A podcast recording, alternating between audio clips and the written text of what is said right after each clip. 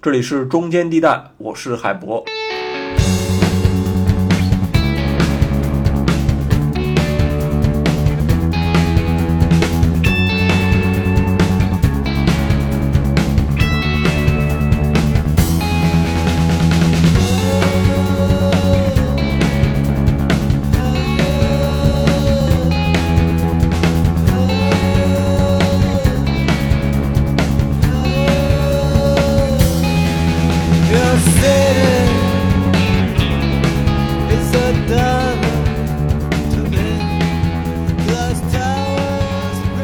水还没有结束哈，这一期我们继续洪水话题，聚焦一下这一次洪水最严重也是最集中的江西鄱阳湖一带。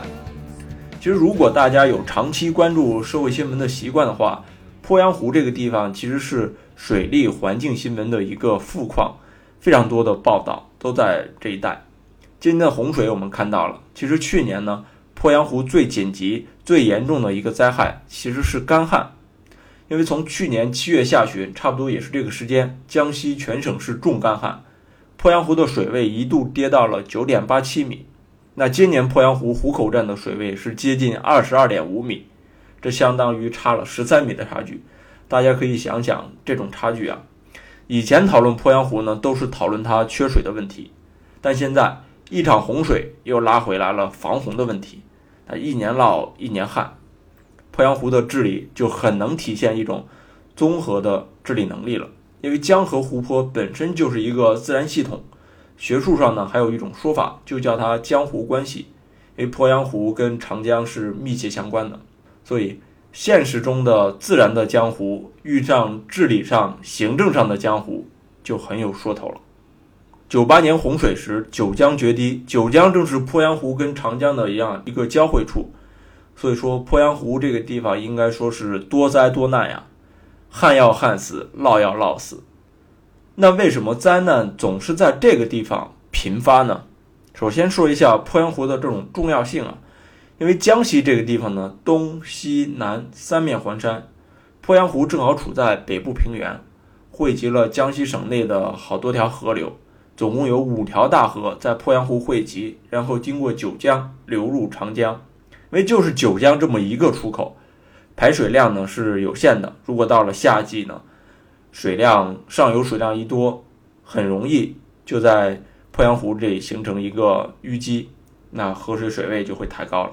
鄱阳湖流入长江的水量呢，占到了长江总水量的百分之十六左右，超过了黄河、淮河、海河三条河流入海的水量。你这个可以想象。鄱阳湖对于长江中下游地区是多么重要，直接关系到这些省市的用水安全。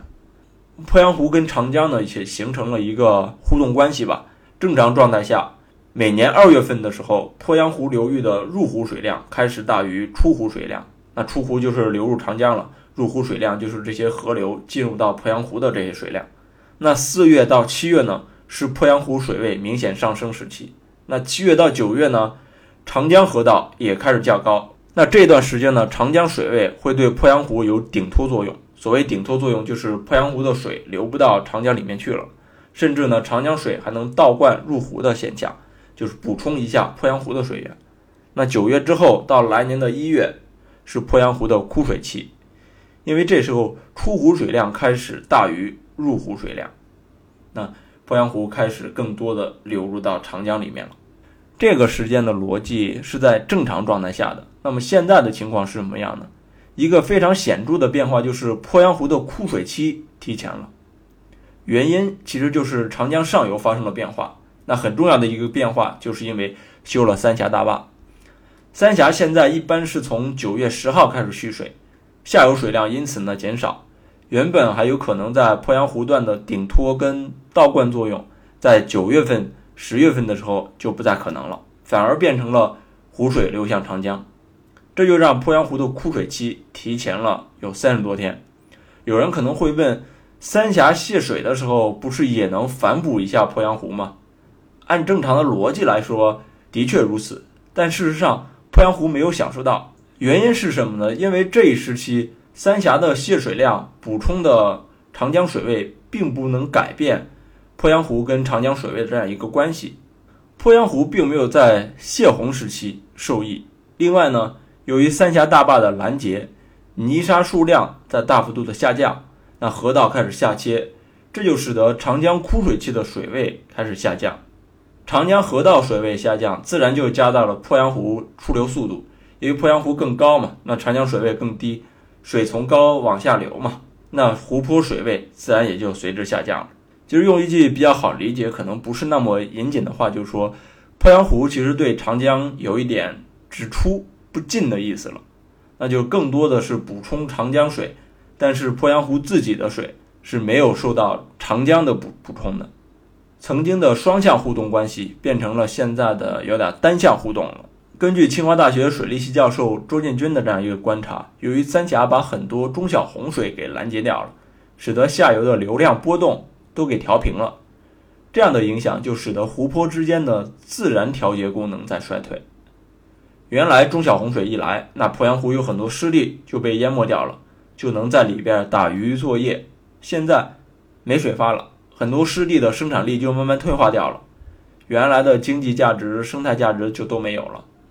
当然了，这里说鄱阳湖变成现在的旱涝并存的局面，并非是三峡造成的，只是说它受到了影响。就像江西省的水利官员所说，三峡工程确实是很大程度上改变了江湖的格局。以上这些呢，其实都是科学问题，作为这个背景梳理啊，背景了解。下面呢，就涉及到了博弈的问题。处于长江中段的江西其实是有点尴尬的，正和我们这个节目名字联系起来了。江西也是这个中间地带，它是很多决定的被动接受者。怎么理解这个被动接受者呢？比如说，呃，一九八零年代的时候，当长江上游的省市决定采取新的防洪方案的时候，那下游的鄱阳湖水位就会抬高。江西省呢就提出修一座水坝来削减这个洪峰，那这时候相邻的省份就有反对意见了。他们担心，如果遇到了洪水，那鄱阳湖你不分洪，我们下游平原就会有水患的危险。那那江西也没有办法呀，只能搁置掉这个水坝的提案，继续承受可能带来的这种风险。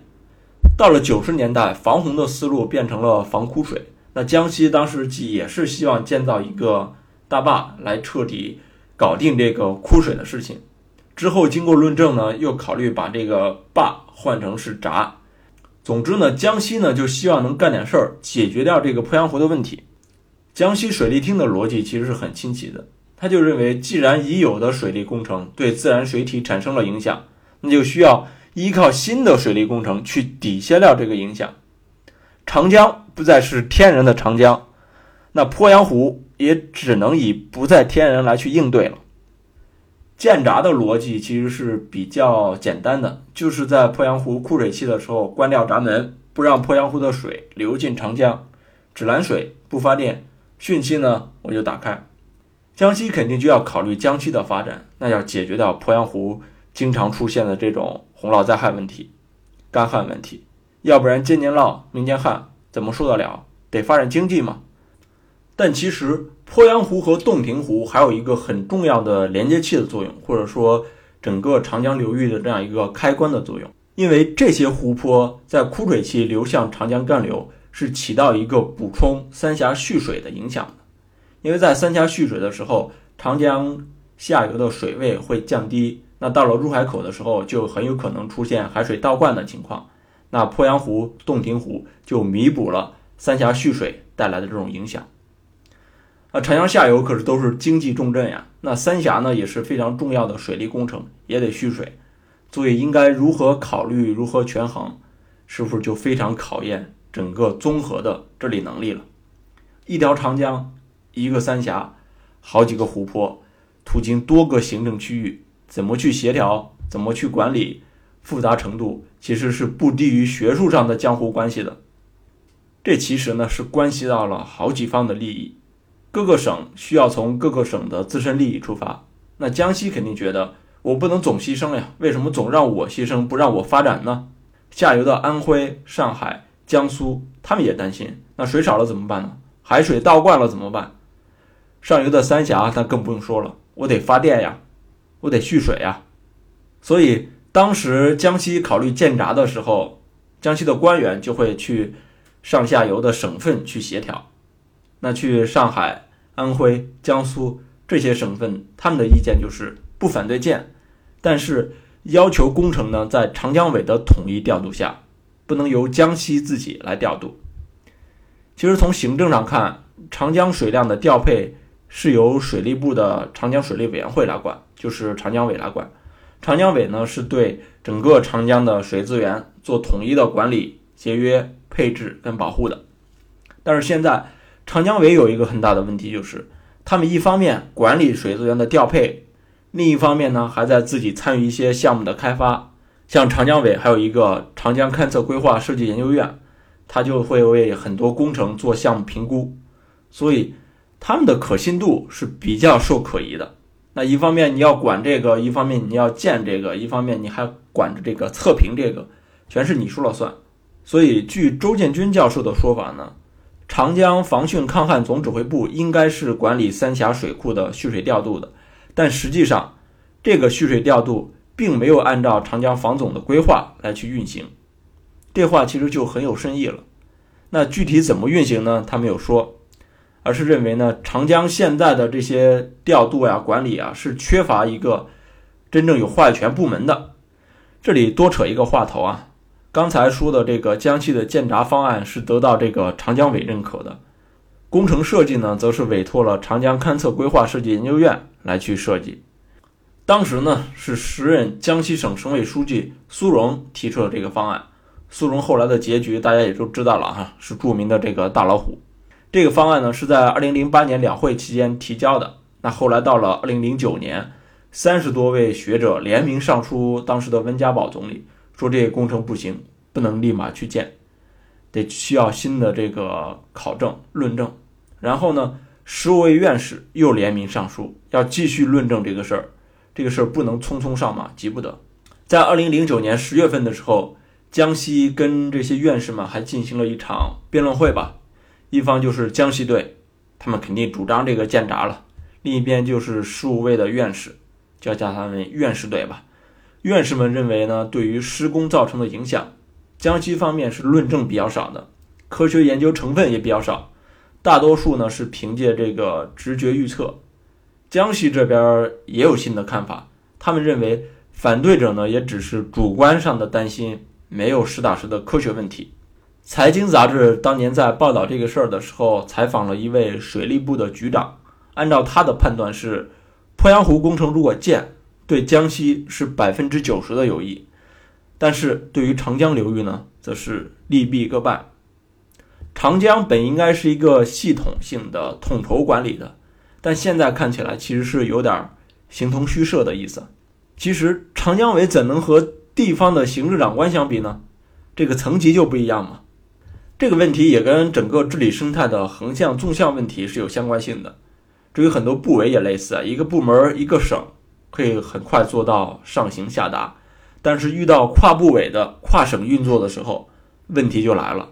疫情期间各个省的政策都不一样，这就很典型嘛。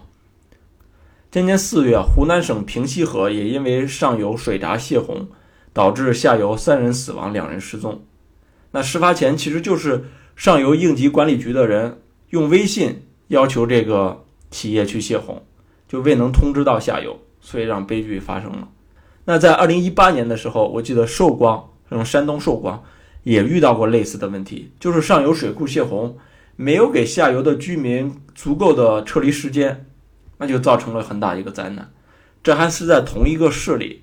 都会遇到这样的协调问题、协调障碍，所以说造成鄱阳湖现在的局面，应该说是一个系统性的问题。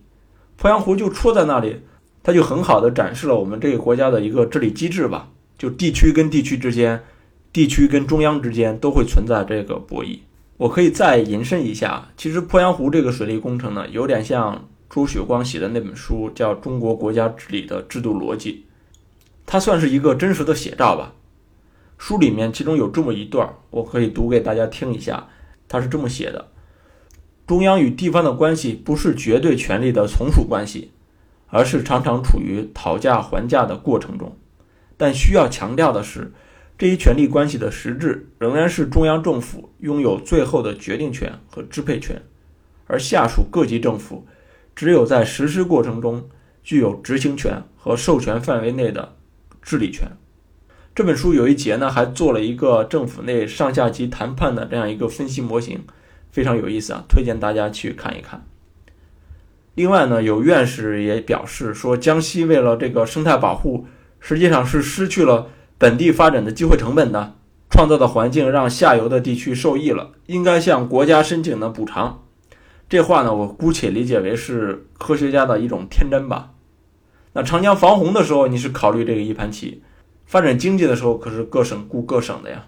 江西省的 KPI 可不是生态环境保护呀。所以说，统筹两个字说起来很容易，但真正实施起来是需要有牺牲的。从自然的江湖关系到现实的江湖关系，你会发现它并不是一个科学问题，科学只是在其中承担了部分的职能。这看上去其实是有些无解的这样一个问题啊。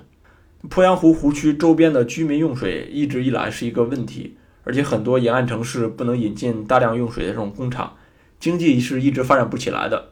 有一个事实啊，是湖区周边的居民收入一直是低于整个江西农民的平均收入的。当地人自己也会觉得，那自然发展是还原这个原生态了，那我们自己却什么都无法得到。说到这里，其实有点说不下去了，因为它具体到个人的时候。具体到个体的时候，你就很难做这种价值判断了。这就有点像哈佛教授桑德尔那公开课的一个经典议题，就是火车司机在看到前面有两条轨道，一边呢是五个人在修一修这个铁轨，一边呢是一个人。那他现在没有时间去刹车了，只能去选择方向。那他要去选择五个人的铁轨呢，还是选择一个人的铁轨？换到这里同样如此。是牺牲掉湖区人的利益呢，还是下游人的利益呢？虽然回到现实里，不像这个学术研究那么极端，不像刚才那个设问那样两极化，但是一个现实就是，科学家考虑的所谓的生态经济是一种经济形式，但其实对于江西这个地区，是不是有点不太现实呢？今年呢是一个特殊的年份，鄱阳湖不再是缺水了，而变成了洪水。其实这次洪水还是属于支流洪水，长江主干道还是很稳定的。现在的洪水危机更多的只是中小河流的风险危机了，就跟寿光的那种是类似的。之前防洪减灾所的原所长程小桃在接受三联的采访的时候就提到，水利系统近几年花了三十多个亿做了一个风险地图，就提示哪里可以有洪水爆发区，就尽量不要去聚集了。这个听上去是很有用的预警机制嘛，但是在我们的制度里是没有规定是要把这个风险图交给这个住建部或者是自然资源部的，因为这些部委是有自己的风险评估体系的，城建规划呀、道路规划呀，他们有自己的部门去做自己的风险规划，不需要水利部来去做，也就是说，我不需要你水利部来去管我的自然资源部，所以程小桃就说。我们没有法律依据说你可以用这个东西去管理别人，也没有法律说你可以拿着这个图去限制老百姓盖房子，对吧？他还提到很重要一个信息，就是我们国家的防洪法里找不出“风险”这两个字，法律里其实是没有风险管理这个概念的，这还是挺让人吃惊的。系统与法律都是难题啊。好。已经说了两期洪水了，那下期我们聊一点轻松的话题。